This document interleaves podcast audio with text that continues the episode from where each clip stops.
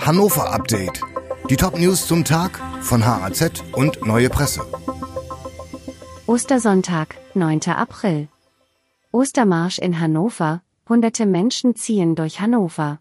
Rund 1100 Menschen haben am Sonnabend in Hannover für Frieden demonstriert. Das Motto des Ostermarsch 2023 lautete, Frieden gewinnen, nicht den Krieg. Zum Auftakt sprach die ehemalige Landesbischöfin Margot Käßmann in der Ägidienkirche. Dann zogen die Teilnehmenden durch die Innenstadt. Bundesweit sind am Osterwochenende nach Angaben der Friedenskooperative mehr als 120 Aktionen geplant.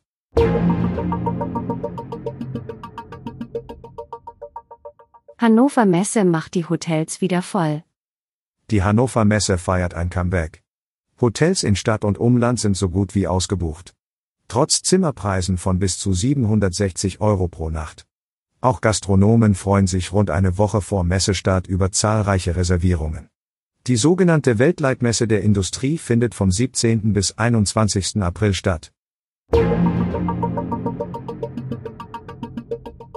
14 Wochen warten aufs Elterngeld. Behörde in Hannover ist erneut überlastet.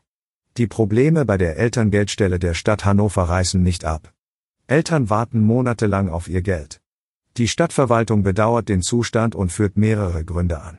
Das neue bundesweite Antragsverfahren sei sehr komplex, zudem sind Stellen unbesetzt. Derzeit liegt die Bearbeitungsdauer für Elterngeldanträge bei durchschnittlich rund 14 Wochen, sagt Stadtsprecher Felix Weiper. Das sei nicht Anspruch der Stadt. Es werde an der Verbesserung gearbeitet.